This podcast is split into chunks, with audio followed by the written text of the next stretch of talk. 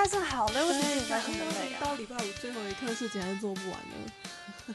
我们就是公司的另外一个 podcast，这周就是也是上了一集远端录音的。然后其实讲的题目就是我们已经讲过的那个题目，就是 work work work from home 之后的一些心得之类的。然后我觉得蛮好，蛮有趣的。就是我两集节目讲的内容可能有一些没有到抵触啦，但就讲内容还是不太一样。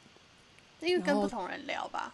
对，推荐大家两集都可以听听看。如果你不知道为什么很闲的话，然后今天就是在想要，因为我们上一次录节目是 Vicky 生日的那一集，对的，欢迎大家也听听看。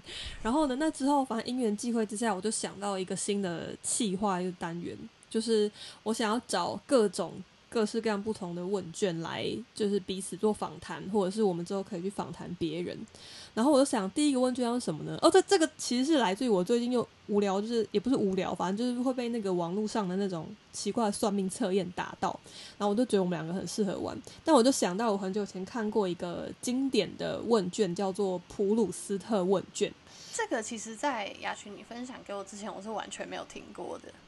对，因为它的名字不是很好记，但就是你知道这问卷之后，你就很难忘掉。然后为了今天要录 podcast，就是我还特别去查了。普鲁斯特到底应该要怎么念？因为我只会念他的中文，但其实他是一个普鲁斯特是一个法国的作家，然后比较他比较著名的作品其实就是《追忆似》，哎，靠腰，《追忆似》啊，追追忆似水年华，《追忆似水年华》这本书，然后他是一个法国作家，一个法国作家，然后所以其实他的名字呢不念，呃，一般人可能会念 Marcel Proust，但其实我刚刚去查，应该念。我我想想，Mark Mark Marcel Proust，完蛋了，超级不标准。大家可以去查一下他的法文 Proust 这样的音。然后反正就是一个普鲁斯特问卷。然后其实这个问卷也不是普鲁斯特这个人发明的，我印象中不是他发，呃，对他不是发明者，他只是他曾经做过这个问卷。然后他的那一系列回答，好像因为他本身就是一个作家，然后就是大家很喜欢他的那一系列回答，所以从此之后这。这个问卷就被叫做普鲁斯特问卷，然后其实呃就是一连串，总共有二十八个问题。就乍看之下，你会觉得这些问题好像很普通，但是每个人回答起这些问题，就会蛮应该会会需要回答到一些跟个人比较相关、比较深刻的东西。我有查到，就是大家比较常用这个问卷的其中一个方式是。他会在可能隔一段时间之后访问一样的人，一模一样的问题，然后看在这这个阶段期间，他的某一些，比如说价值观啊或什么有没有变化等等的。因为它里面的一些问题，其实就比如说随便举几例，就是呃，你最痛恨其他人的特点是什么？然后你觉得哪一种美德是被高估的？就是其实它是这种面向的问题。所以这种开放性的问题，你在一年之后或者十年之后回答。你就会发现自己的那个成长的经历跟经过的事情都融入在里面。然后下午研究了一下，我觉得这些问题有一些还蛮私密的。我觉得你不看过，其实蛮难马上答出来的。今天呢，会由我先来访问我的同事 Vicky，二十五岁的 Vicky。好，对我准备好了。对，二十五岁的 Vicky 会带给我们什么新鲜的答案呢？呃，然后这个就这个普斯问卷曾经在就是《浮华世界》这本杂志上面。他曾经不定期的更新过，就是一样采访不同的名人，所以大家可以去查查看。你看到你觉得最有趣的名人是哪一个？我没有什么印象哎，因为我对我对我就只有对普鲁斯特本人的回答有印象。哦，普鲁斯特的回答蛮值得大家去维基百科查看看的。对，而且他有就是他十三岁的时候回答，然后还有他二十岁的时候回答，就真的很，你就会看出来为什么这个是问卷会推荐大家几年之后再回来做一下。所以，我们现在先来访问二十五岁的 Vicky 吧。我们要进入普鲁斯特问卷第一题了。好，第一题就他妈有够难。第一题的题目就是：你心中认为最完美的快乐是什么样的快乐？我的答案是，觉得想要的东西，只要努力就可以得到的感觉。哦哦，得就是付出过努力，然后得到一个想要的事物或者结果的那种快乐感，是你觉得最完美的。对我原本其实想了一下，我第一个想到念头其实是我想要的东西我都有，可是我又觉得如果我都有，我应该就会想要更多东西，所以我觉得最完美的快乐应该就是我发现我想要的东西，我只要努力我就可以拿到。但当然不劳而获获得的东西还是会蛮爽的啦。但 我觉得真的很重点，就是还是你刚刚说的，就是不劳而获，或者是当你想要的东西理想中全部都有了之后，你真的会快乐吗？或者是能够达到那个你想要的东西全部都有的状态吗？觉得太难了。只能说钱买不到快乐这句话，绝对是一个有钱人讲的。好，这句话由 Vicky 讲出来，还是让我哆嗦了一下。但是算了，就是这样。因为哦，对我跟佳宇也曾经讲过，钱买可能买不到快乐，但钱可以买到百分之九十九的快乐。可以，钱可以买到很多。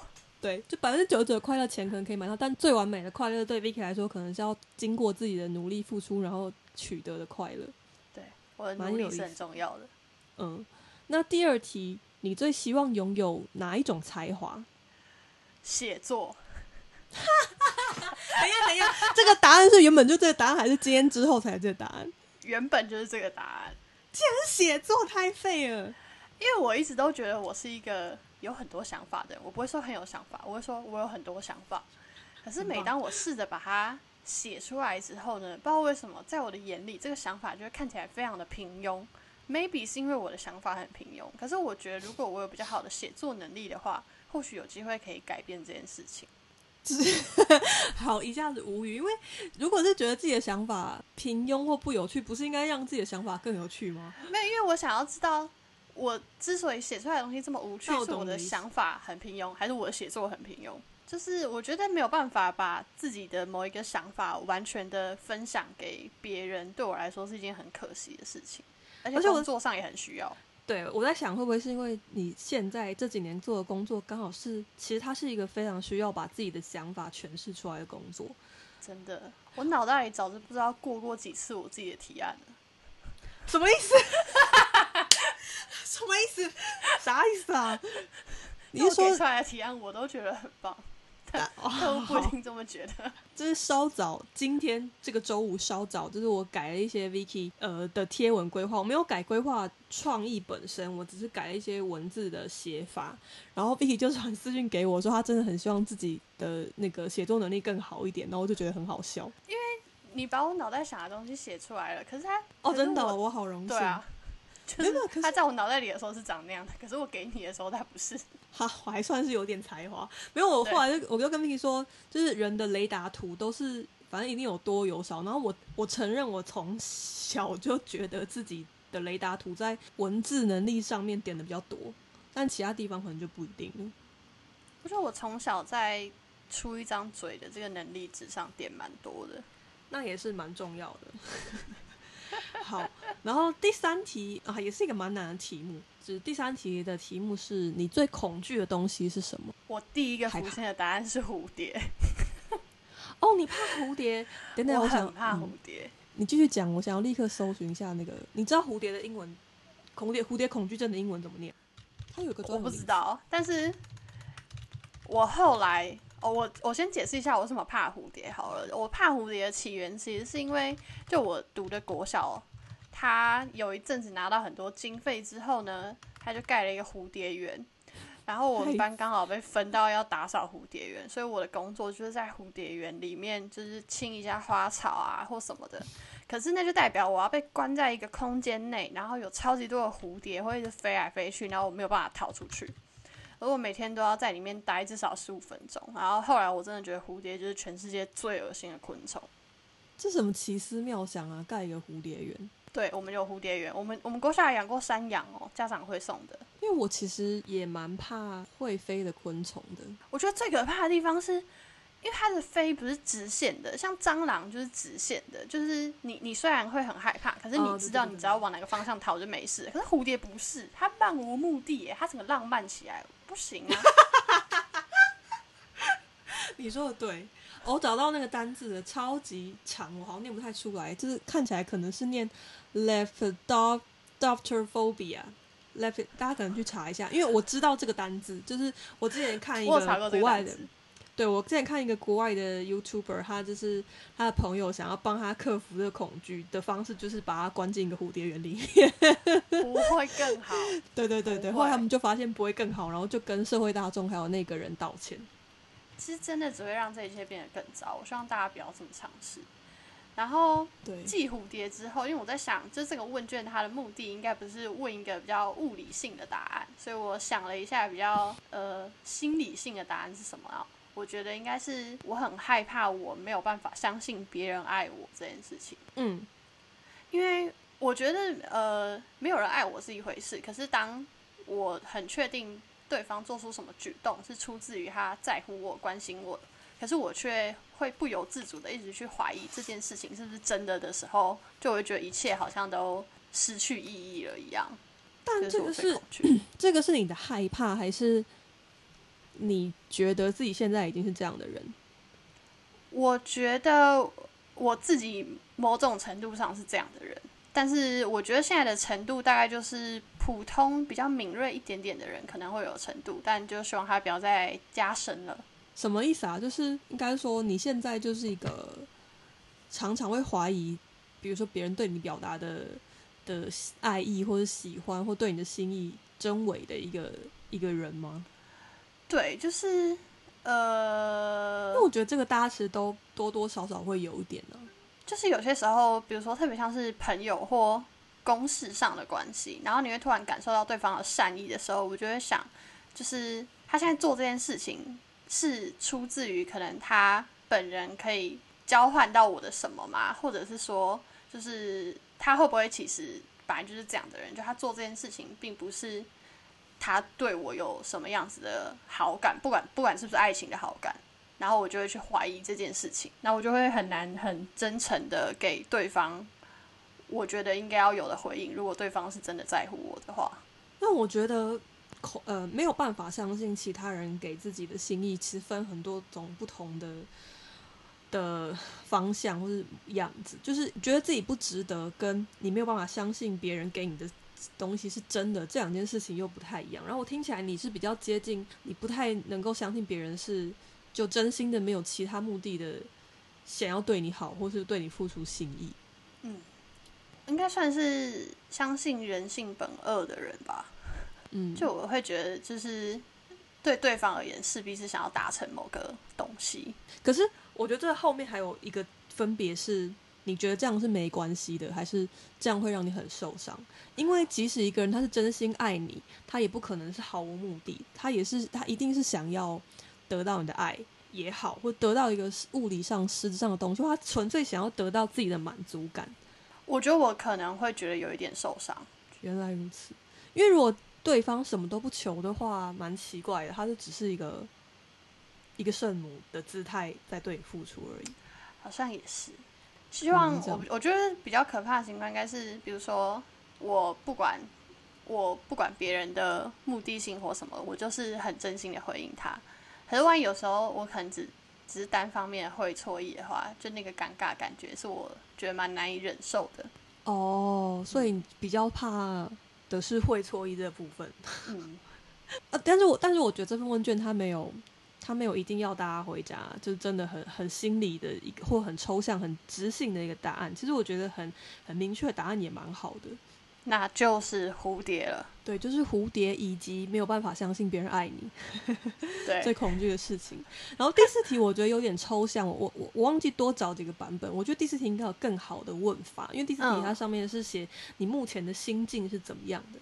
我看到这一题的时候，我脑袋就是啊，普通，因为我觉得近期对我来说，就是所有的一切都蛮无趣的，然后好像全部都静止下来了，除了我手上的专案以外，全部都静止下来，然后没有任何推进。因为以前就可能会一直有一个，比如说，哎、那我下个月我要跟谁出去哪里玩，可是现在就是完完全计划都没有。就没有了。你没有办法嗯推进任何我觉得有趣的事情的话，我就会觉得一切好像停下来。所以就是应该是一个蛮普通、蛮平淡的感觉。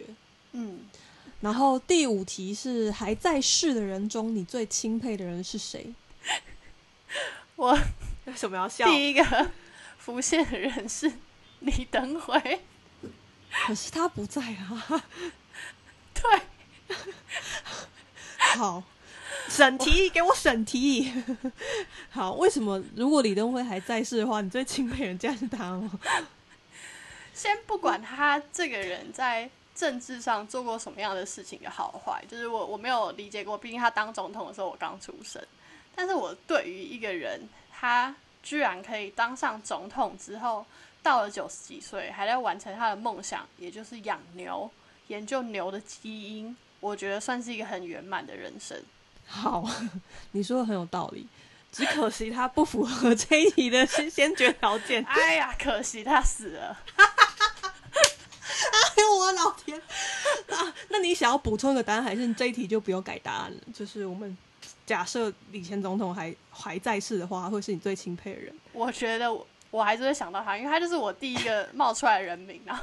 其他我怎么想都想不到，因为我只要认真想这个人，我到底钦不钦佩，我就会想到他的缺点，我就觉得我不能把他放在这一题里面。但我觉得这理由很棒，因为你崇拜他的角度是一个不太应该不太能够有争议的角度，就是一个人到了九十岁，他还能够真的完成自己想要做的事情，而且是有所研究、有所贡献，的确不是每个人都可以做到。农学博士很屌。好，第六题是一个非常让人就是哈斯嘎西的一题，你认为自己最伟大成就是什么？我每天都过得很开心，我觉得超级棒的。你说对，你简直是最伟大的人。我以前可能会说我考过满级分，可是现在这件事情我已经觉得还好了。我觉得每天过得开心才是最大的成就。但是你能够说出我每天都过得很开心这句话，很屌哎。对啊，没什么好不开心的。就算有难过，也可能就是一天中的十分之一。很棒，很棒。需要跟 Vicky 学习，这真的蛮伟大的，而且我觉得这个是无可挑剔的一个回答，非常棒。没有人不想要吧？对。那第第七题就来一个大反差，我觉得他把他排题目的方式其实很棒，就是你最希望拥有，就是你的快乐是什么？然后后两题就接到你最大的恐惧，然后再就是对第六题你最伟大的成就之后接的第七题是你最痛恨自己的哪一个特点？我很容易怀疑自己好不好？哦。嗯，就我算是一个蛮常接受夸奖的人，会不会是因为我身边的人都不肯告诉我我的缺点？我不知道。但是就是我被夸奖的时候，我反而会怀疑我真的有那么好吗？他会不会只是看错了之类的？但是你被夸奖的时候是开心的吗？会啊，开心完之后才会怀疑。但是如果你怎么说，那个那个就是你这么痛恨这个怀疑，那。对这个怀疑的痛恨会盖过你受到夸奖的开心吗？就如果今天有一个人，他要你怎么说？你你你预设接下来会受到一个人的夸奖，因为你完成了一件工作或一个好事，但是你会因为啊，可是我好像会陷入那个深深的自我怀疑而感到焦虑或不想要那个夸奖吗？不会，我还是想要夸奖。我希望我希望我不要再怀疑自己。对啊，那就好。如果更多的夸奖能够。帮助你更少的怀疑自己，但好像也还行啦。虽然应该是说怀疑自己的感觉真的蛮累的。就我觉得这两个东西它是没有办法互相消长的。就是你给我五分的夸奖，我就一定会涨一分的怀疑；你给我二十分的夸奖，我就会涨四分的。算了一下比例，就会涨四分。七十五几分，七十五几分。对对，可是我的意思是说，意意思是说，那个比如说那个四分，你会因为不想要那四分而。宁可不要听到那二十分的夸奖，不也不会嘛？对啊，对，欢迎大家给我一百分的夸奖。好，一百分的夸奖。好，第八题是你最喜欢的旅行是哪一次？我大三哎，大四的时候去了交换，交换对我来说就是一趟旅行，玩了六个月，好爽哦！哎，这六个月完全都没有缺钱的感觉，最大的烦恼是冰箱里那颗高丽菜不知道要分几次才煮得完。好爽哦！你去了哪几个地方啊？我去加拿大的蒙特楼交换，然后那个时候就蛮常在加拿大的呃东岸那边就到处玩的，然后当然也去了美国的纽约，然后我还飞了欧洲，超级任性。欧洲我去了英国，然后还去了法国、意大利。这一切现在都太像梦一场了。对。超级像，我最近最近就在翻我以前拍过的照片，然后就觉得还是蛮庆幸那个时候乱玩了一通。我那时候排课是排每个礼拜的一二三四，然后礼拜四大概下午两点就没有课，所以我每天每个礼每个礼拜都会有两到三天的时间可以出去玩，然后也蛮常翘课的。哦，而且你去加拿大是跟你男朋友有关系吗？对我一开始其实是蛮想去欧洲交换，因为我想去欧洲玩。然后后来我男朋友突然就是跟我说：“哎，我我要申请加拿大学校。”我想说：“What the fuck？你是不会先跟我讲一下？”然后我就去咨询了一下我爸，那我还可不可以去欧洲玩？然后我爸就说：“是可以啊。”那我就去加拿大了。天哪，听听各位客官听听看这个故事，这这是一个任性的故事。对，好吧。我在外面半年真的花蛮多钱的，不推荐大家这么做。你你你是真的知道那个数字的吗？你有算过吗？我爸有算过，六十万。哇！哦，天哪，爸爸真好，谢谢 Vicky 爸爸，让 Vicky 开心的活着。谢谢 Vicky 爸爸。我开始工作之后才意识到，这个钱是很多人一年的薪水，我真的是料不要给啊！哎，是对，而且很多人不知道要几年才做得到六十万。然后第九题是你最痛恨别人什么特点？我最痛恨别人喜欢管别人的闲事，喜欢用自己的观点来指导别人。工作上的不算，我是说人生选择上，这真的是关你屁事。但我我。因为我也很讨厌这一点，可是我觉得这个其实真的很难怎么讲，客观的去评断。因为基本上你只要听到任何一件事情，然后你吸收内化之后，你只要再做一个发表评论的动作，你就一定是不不可能是客观的来评价这件事情，你一定是带有自己的滤镜、自己的生长背景啊、自己的任何理解去评价这件事情。应该说，我觉得有些人评价事情的时候，他的。方式会很直接，会直接说：“我觉得你这样不行。”哎，哦，就我就觉得，哎，太太武断的。就是因为，比如说，我听到别人做了一个我不认可的判断的时候，我我虽然当下我可能会意识到我觉得不认可，可是我会想要再细问一下，哎，是因为他考量了什么事情之后觉得这样做吗？那如果我觉得他考虑的很清楚，那我就会觉得也不关我的事，我就不需要多做评论。我曾经因为。暧昧对象太喜欢指导我了，而觉得不想要在一起。可是很多异男都这样啊，没办法，他们就什么都懂，什么都会。异男的意见就是最重要的意见，真的很烦。你们最棒，你们讲的话大家都要听。心语倒是蛮放任我自己去破罐破摔的，蛮棒的。反正你知道错了就就不会再那样了。哦，说的也是。然后再来第十题，是你最珍惜的财产是什么？我的多巴胺，在一个可以完全可以回答一个非常具体的一题，你回答了我的多巴胺。对，因为他们真的很重要，他们让我每天都很开心。对啊，你没有因为你没有因为多巴胺而困扰过吗？哇，是有一些事情可能没那么好笑，我会笑啊。就是我觉得很好笑，然后对对，但我发现这可能也不是。造成你的困扰，造成其他人的困扰，所以也还好。对啊，就是我会一直分享我觉得好笑的事情啊。如果不好笑，你们就要说啊，是啊。仔细一想，其实这是这个财产，可能也是公司大家最珍惜的一个财产。有这个东西，我们才有这么棒的 Vicky。对，我想说大家应该是蛮接受的吧，因为有时候我又不知道为什么在笑，然后你们就会说多巴胺又挤出来啦，大便了吗？很棒，很棒，真心真心的感谢 Vicky 的多巴胺。对，不过还有另外一个我也蛮珍惜的财产，是我的娃娃的收藏。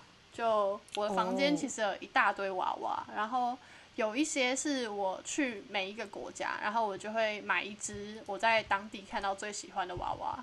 就如果要选出一只好，你选得出来吗？如果要选出一只的话，我会选我去。爱丁堡的时候买到了一只长得就像我的狗宝妹的娃娃，因为我那时候已经在国外四个月多，我超级想家，然后我就突然在路边看到，然后我就直接买下来了，实在是太想狗了。我我听到你讲这个才想起来，我的就是我所有像 Q Q 娃娃都放在公司，我好久没有跟他们见面。对你桌上有很多黄色的狗的娃娃。狗好好开心，对啊，狗真的好棒哦！我今天才在想，我真的，唉，疫情最让我痛苦的地方，真的是一没有办法回家看狗狗，就除了其他。如果爸爸载狗上来的话，你可以接受吗？不行，但其实我有想过，我要开车一趟回去，然后遛完狗，我就要回台北。哇！而且我是真的好像会这样做，我应该这样完全可以理解。对，因为。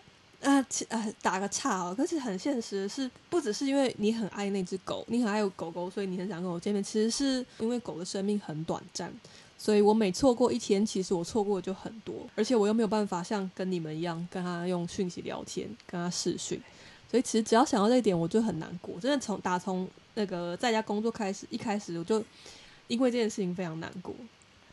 我在家之后，我最庆幸的也是可以好好陪狗，因为以前就可能两个礼拜才能看到一次狗，然后宝妹其实已经很老了，她已经要十三岁了。现在身边有宠物的人，请好好把握这段时间，尤其是狗狗。对我觉得这段时间对狗来说，应该还是蛮快乐的。它应该也像中头奖吧？突然全家人都会待在家里。因为狗是真的，它的本性就是需要陪伴跟关注的一个一个一个物种。猫猫可能就不知道了，猫猫啊、鱼啊、老鼠啊这些我就不知道了。好吧，进入第十一题。它的问法是你最奢侈的是什么？那我想可能就是不管是你最奢侈的一次消费，或者是你觉得生命中最奢侈的感受或经验是什么？我想到了两个答案，但我不太确定雅群会觉得哪一个比较奢侈。第一个是以物品的话，我买过最奢侈的东西应该是我在纽约的 SOHO 区买了一条五千块的裙子，这件事我妈到现在还不知道。这这条裙子你有穿到公司过吧？有，对我好像有印象，你有讲过。对，就我那个时候不知道为什么被 handmade 这个词整个迷住了。它是一条纽约的工艺人自己在纽约一针一线缝出来的裙子，我觉得超屌，那我就买了。如果你想要一些在六张里的手工艺人一针一线缝出来一块布给你，我想也是可以非常轻易取得的。这也是一个很棒的 handmade。我只能说，纽约是一个很可怕的地方，就是在那里，你就会觉得好像什么东西贵一点都值得。就是这样子啊！我出国的时候花钱也这样，就去京都的时候买了一些小小小的那个，就他们的陶烧，超爆干贵的。可是京都这两个词，对，什么壶啊、杯子、漂亮的碗，可是冠上京还有香什么的，冠上京都这两字，你就会觉得买啊买，连拖鞋都买，对，买买爆。那那另外一个答案是什么？你不是说两？另外一个答案是，就我那时候去交换，我其实我去了爱丁堡，可是我在爱丁堡算是什么事也没做，因为那时候就有点冷，所以我们每天就睡到中午，然后起床出门逛一下之后又天黑了，天黑就很冷，然后我们就回去了，所以基本上就算是一趟去那里住旅馆的旅行，我觉得很棒啊，这样也蛮好的，其实我蛮喜欢这种旅行的。就我我现在的旅行也算是这个风格，但对啊，我刚刚在想你跟算是，呃嗯，因为毕竟是爱丁堡，不是金门，对，不是金门，爱丁堡，对，这样的的确想是蛮奢侈的，对，两个单我都觉得蛮喜欢的，蛮好的，就是 handmade 这个这一个点，我也觉得蛮不错的，对。有一些词会突然让我就是理智断线，觉得一定要把这个钱花下去。我好像是小众或是原创吧。最近在逛衣服的时候，这只限于最近。我最近看到这两个词挂在前面，我就会特特别想买。我最近很很常在逛那个保养品，它只要写植萃，我觉得不行，我要买。烂，植萃超多的，好不好？然后再来接着是第十二题，我觉得这个题目我觉得很有趣，但我觉得非常难回答。就是你认为程度最浅的痛苦是什么？想不起来刚刚要讲什么。哎，你答的很好哎，他真的很浅，可他好痛苦。你说这个痛苦是会蔓延到听的那个人的身上的？对，因为如果我一直说干，我想不起来我要说什么，然后对方就会一直想我刚刚讲什么。然后对方也会感染到那个焦虑感，对，因为真的很想听到，然后可是你又怎么样想不起来？而且那感觉就是，就是你会有一瞬间觉得，他妈我是白痴吗？就为什么我想不起来？我发誓我刚刚还想出来了，但是我现在就是想不起来。对，我觉得你答的非常好，我没有想到会是一个这么棒的答案。这个是好痛苦。第十三题是你认为哪一种美德是被过誉的，就是评估的太太高了，太重要了？我觉得是无私的付出这件事情。哦，因为我觉得无私的付出其实给人的压力是很大的。如果你当一个无偿的 接收者的时候，我觉得你就会一直想，我是不是要回报什么？所以我其实没有特别喜欢这件事情。因为很多时候无私的付出，基本上怎么讲呢？它就是一个很自私的行为，就是一个自我感动的行为。而且无私的付出，我不知道，我觉得在我的感觉里，里面也是，它其实是很笨的，它其实是很愚蠢的，它其实是很浪费你的付出，跟浪费所有你付出的资源的。对，完蛋了，我们是不是社会败类啊？然后不会啊，也有很有用处啊。像我现在每个月都会捐款给一个就是认养小孩的机构，然后就我觉得我帮助了那个小孩，而且我把我捐的那个钱还可以在我五月缴所得税的时候帮我抵一点税，那不是两全其美吗？对啊，就是付出，它还是必须要有一些目的，它才是更有意义的吧？对，对，好温暖啊！好，然后第十四题是你最喜欢的职业是什么？咖啡店老板。他是一个你想要从事的职业，还是你喜欢这个职业？他是一个我喜欢的职业，但我不一定会想要从事。哦，就是跟你很有好感。每次想到咖啡店老板，就觉得他好像很自在。我。去 啊！天哪！二零一九年最后一次出国去日本去东京的时候，就是我去了一间朋友推荐的很棒很棒的超级老牌那种咖啡厅，就是是老牌到它的就里面呃就灯光昏暗，然后不太能够不太让你拍照，然后里面的那个椅子是那种不知道几零年代的那种理发店的皮椅，你知道吗？就是椅真的很老很对，反正它真的是一间很老很老的咖啡店，然后。里面的所有器具都非常老，它不只是外观老，就可能冰箱或者是它用的杯子或用的呃磨豆机之类，是真的你都看得出来，就是不知道是几年年代的东西。然后我那时候也是深深的感觉到啊，这个老板他好幸运哦，就是他可以有着守着这样一个小小的空间，然后很谨慎的。冲一杯咖啡，然后很谨慎的告诉客人你应该要怎么喝。然后纸面店看起来就只有他跟他太太跟就是雇来的一个一就大概三个人这样子，就守着一间非常非常老藏在这么时髦的东京里面的一间这么时髦古老的地方，我觉得他好幸运。我前阵子去了潮州街散步的时候，我也发现一间类似风格的咖啡厅，然后。就是，反正他就在那种赤峰街，不是，他就在潮州街的那种很文青的地方。然后它是一间看起来超级老旧的咖啡厅，可是老板是一个很老的先生。然后他就，我们就进去之后点了一杯，然后发现就是他连就是招待的方式也超级简单，就他会在一个桌子上摆着一个砂糖，然后一堆就是那种蓝白色的苏打饼干，然后你就随便拿，然后我就在那边慢慢的喝咖啡，然后老板煮一杯咖啡就给我煮了二十分钟。然后我就感受到他真的很专注在煮好那一杯咖啡，我就觉得还算是蛮羡慕这样子的人生。就大家这几年常常在讲啦，就反正这种真的可以做到职人程度，就是日本日本做的很好嘛。就你可以感觉他们不管是呃，就是做吃的师傅，还是做做各种东西的，或者咖啡店老板，就会觉得他们真的。我觉得对自己的职业已经有一种信仰了的感觉，那个感觉是我很难体会的。坦白说，这真的很羡慕。说不定在某些人的眼里，我们是贴文职人。你想好再说，你想好再说，摸摸你自己那个没有的良心。好，我们进入第十五题，这一题好适合 Vicky 答哦。你对自己的外表哪一点最不满意？我的法令纹很深。哦，现在改成法令纹了吗？对。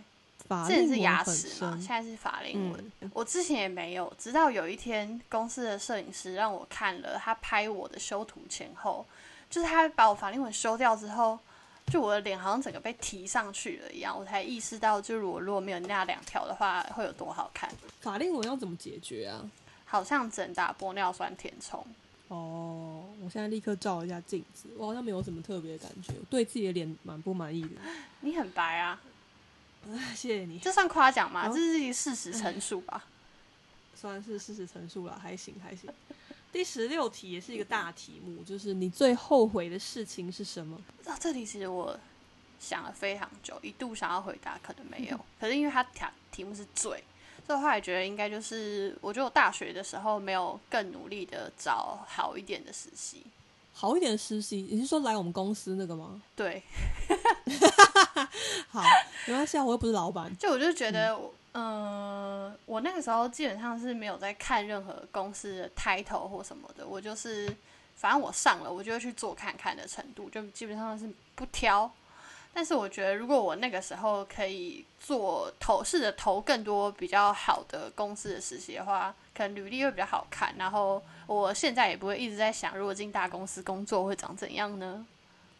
毕竟你们，你跟公司其他一些年轻人，的确算是第一份工作就是在这间公司吧。嗯，对啊，就是公司的规模大小，还有嗯。职场的习性，大小公司还是差蛮多，时不时就会想一下。但我没有想到会听到这个答案，他竟然获选为你最后悔的一件事。你原本预期会是哪一个面向的答案？我不知道啊，我对我觉得后悔这个词就很抽象啊，因为我还我今天不是有回答，所以这些问题我都还没有想答案。我只是觉得这一题真的是他妈有够大题。因为我仔细想想，就我觉得我好像不算是有遇过什么挫折的人。然后对，因为坦白说，你刚才如果跟我说你觉得你没有后悔的事情，我好像也会觉得这答案蛮适合你的。对。勉强找了一个啊，勉强。好好，我们公司成为一个勉强，真棒。然后第十七题是还在世的人当中，你最鄙视的是谁？黄安。哎呀，好，太好了。乐色，他会不会告我？对不起，他听不到吧？不好意思。我没有，我没有说黄安是乐色啊，我是说我很鄙视乐色。对，你是说黄安，然后逗号啊，乐色。对，还有乐黄安，还有乐色。我这几天看到，不知道我忘记是谁，也是新闻，就是有一个也是台，应该是台湾的一个女艺人还是什么，然后又发表就在微博上发表了什么台湾打不到疫苗啊，然后就是 diss 台湾的一篇文，然后又被媒体挖出来。虽然这种新闻已经挖到我看都不想再看了，可是每次看的时候还是真的很想叫他们都去死。我很想要告诉那些人，没有人在乎你们的意见。Shut up！对，没有人在乎你的意见，你不打就不打，给我闭嘴！对，不要给我睁眼说瞎话。你要打很好，你不打让给我，不要再吵。鄙视你。好，我们进入转换一下气氛，进入第十八题：是你最喜欢男性身上的什么特质？幽默感。嗯。蛮重要的。就哎，其实题目我想了一下，就是因为他写的是你最喜欢男性身上的什么特质，可是我觉得好像没有什么特质是只有哪一个性别才会有的。如果非得要讲只有男生才有，那我就只能说屌了。这应该不算特质，这应该是最喜欢喜欢男生身上哪一个只是部位而已，器官器官。所以我我我的回答比较像是男生身上有什么特质，我会最喜欢。嗯。啊，嗯，因为这一题它其实大家不要不要着急，不要紧张。第二十题就是你最喜欢女性身上什么特质？但我们先稍微等一下。对。然后 Vicky 的第十八题的答案，你最喜欢男性上的特质是幽默感。然后第十九题是你使用过的最多的单词或词语，你觉得是什么？哎。好的，我真的很常用。的确是很常用，就是不管是，然后如果你要模仿 Vicky，对你只要你要模仿 Vicky，你只要说 哎就可以了。对，这其实就是伯恩的一个节目而已。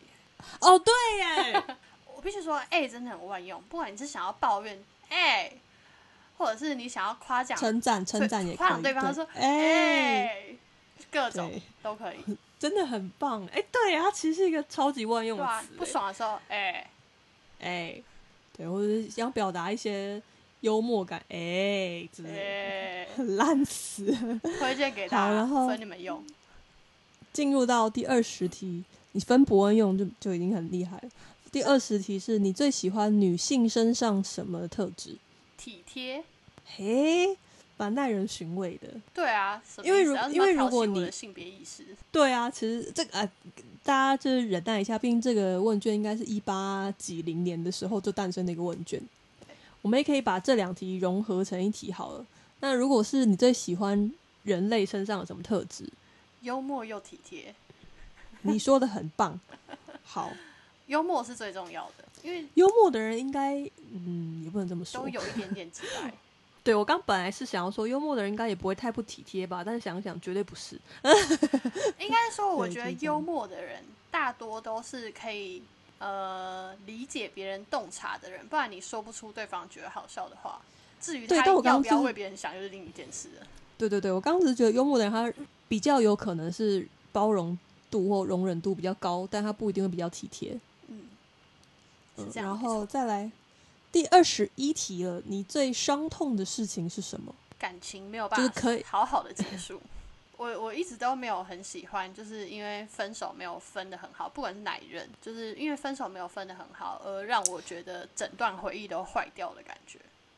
可是我在想，就是那种你嗯，对你来说，就只是对 Vicky 来说，分的好怎么讲？你是想要寻求一个 closure，还是你是想要一个和平美好的结果？你知道我的这是在我心中的差别吗？我我希望的可能比较像是你讲的和平，就我的想象是双方都对于我们应该要分手这件事情是认可的，就双方都觉得这样对我们也好，就至少不要分手的时候让我还感受得到对方有多恨我，或者是我多恨对方。因为因为如果一个人他只是比如说对某些人来说，他只是追求一个 closure，就是。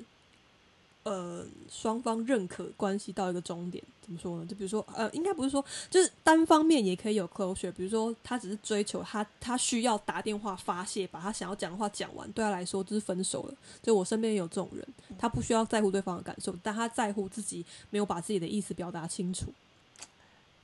也是，但嗯，但对 Vicky 来说，应该是就是至少双方要有共识，然后不要闹得是撕破脸这样。因为我也做过，就是狠狠的伤害了对方的这种事，但是我没有觉得比较舒服。嗯，的确是。然后进入到第二十二题，是你最看重朋友的什么特点？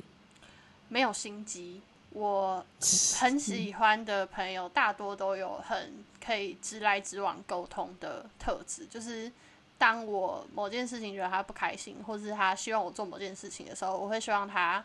不要用任何暗示或者是手段的方法来让我知道，我希望他直接告诉我，就是有话就可以说，你也你也承受得了。嗯，就其实我一直都会蛮感谢，如果我某件事情做的不好的时候，对方会很直接的告诉我这件事情。就是我我我当然一定会觉得呃受伤，因为我也算是被批评了嘛。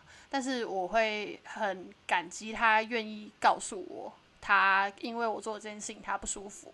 我前几天录就公司的 podcast，然后就讲到，其实我们自己来路不明那一集有讲到，就是我们不是有讲到说，呃，感觉在群组里面疫情之后大家聊的话题变深刻了吗？嗯。然后佳瑜就讲到他的看法，他的感受其实是，就是我们公司的那个群组，有的时候他觉得他可以讲比较多话或比较深，看起来深刻话题，其实是因为他知道这个群组的人不会有太多。成见，或者是偏见，或者是不会有太大激激烈偏执的反应。嗯，然后反正我刚刚就想到，就你讲说心机这一点，或者是呃摊开来讲这一点，我觉得现在公司的至少我们这这这几个稍微感情比较好的人，其实蛮有这个特性的。就我想想，的确我也是，我蛮敢在那个群组里面讲很多话，包括。我我们都会挑明说，我现在开始要抱怨了，嗯，然后就开始啪啪啪抱怨一件事情，然后抱怨就讲好到这里结束就结束了，或大家甚至有时候我我抱怨的东西，可能你们看了直接就觉得不合理的时候，我觉得大家也会蛮直接的说，对，就是，而且听的人也不会感觉到不舒服，我觉得是这个群组蛮大家。心比较大，或者是比较成熟吧，我也不晓得。就我相信，不是任何职场或任何朋友的群体都可以达到这个程度。这点倒是蛮珍贵。我觉得应该没有太多职场可以直接跟同事说你好吵。不止吧，不止你好吵吧，还有你好臭啊！对，你今天没有水肿。啊，我的老天啊！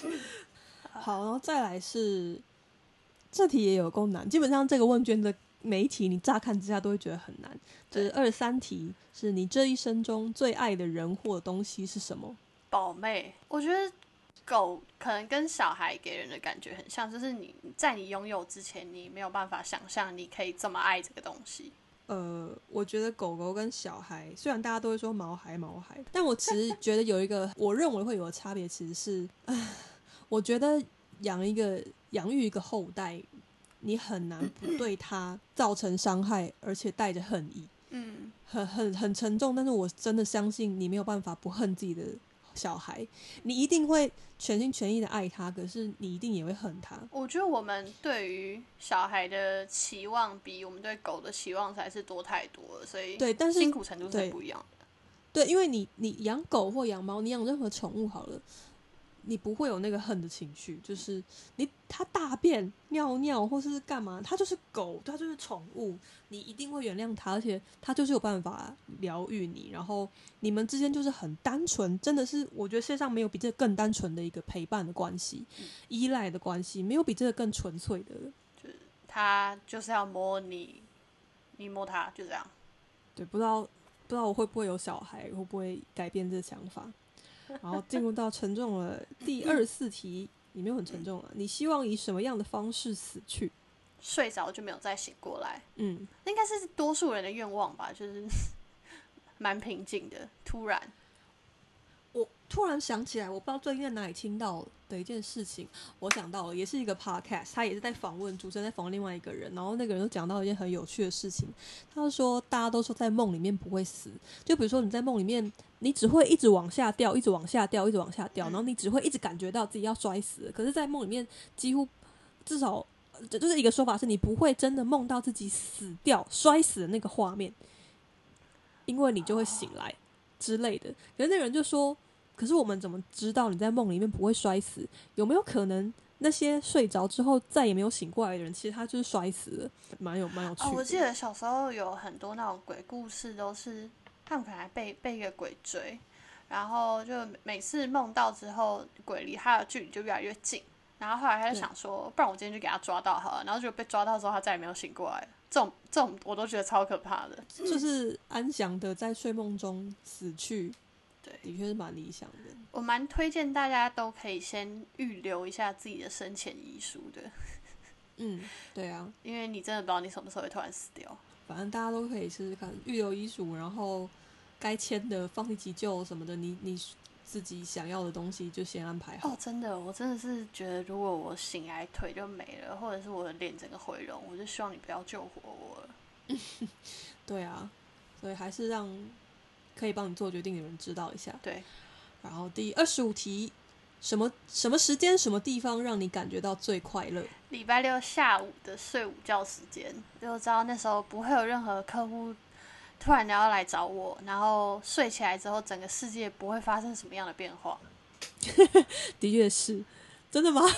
二零二一年这个是也蛮难说的。之前是有睡一觉起来，突然就一百八十例啊，但是。对，哇，好可怕，好可怕！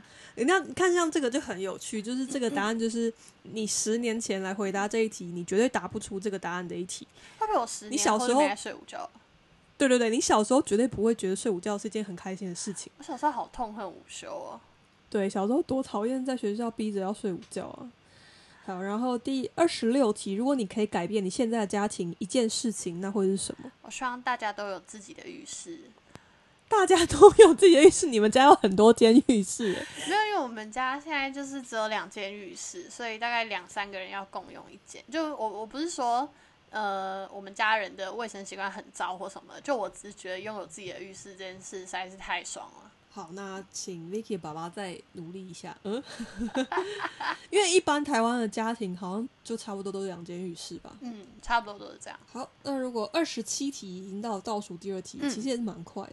如果你能够选择的话，你希望能让什么重现？埃及金字塔再盖一次？哦，对，这个我也超想看，真的很想看哎，到底怎样盖？怎么做到的？对啊，而且那个就是一直死人，一直死人的 的这个东这个画面，想象起来也是蛮可怕的。真的，结果只是在讲现在而已。哎呀，我的天哪！或者是亚特兰提斯到底在不在呢？对哦，哇，这题好有趣哦！想要看好多东西，有恐龙到底长什么样子，我也想知道。对啊，对，还有以前的蚊子到底有多大只？哦，这这个我我完全不想重现，好可怕。说的也是。好，然后进入到了最后一题了。最后一题其实我觉得也蛮难的，怎么每一题对我来说好像都蛮难的。你的座右铭是什么？我这一题我的座右铭其实是。不后悔最重要，嗯，就是这个刚好可以回扣我前面说，我觉得我很没有什么后悔的事情，因为就我一直以来，我我的信念就是我做这件事情，我会不会后悔？不做会不会后悔？就是这会决定我要不要做这件事情。因为我觉得，就算事后想起来，觉得这件事情做了之后真的很糟，可是如果当下不做，我会很痛苦的话，那我会情愿我做了。嗯，而且。人世间真的变化太快了。你知道我在想座右铭的时候，我甚至还有浮现昂首阔步武林人吗？好棒，怎么会成为了你的座右铭呢？这是我们学校的校训。我知道啊，但是还有呃好，座右铭是昂首阔步武林人也蛮我棒我，算是有在昂首阔步的一个人啊。很阔啊，没有人可以比你阔了。呃，手也是昂的蛮高的，空气都比其他人新鲜一点。没错，好，以上就是 Vicky 的普鲁斯特问卷，总共二十八题。其实比我想象中的快、欸。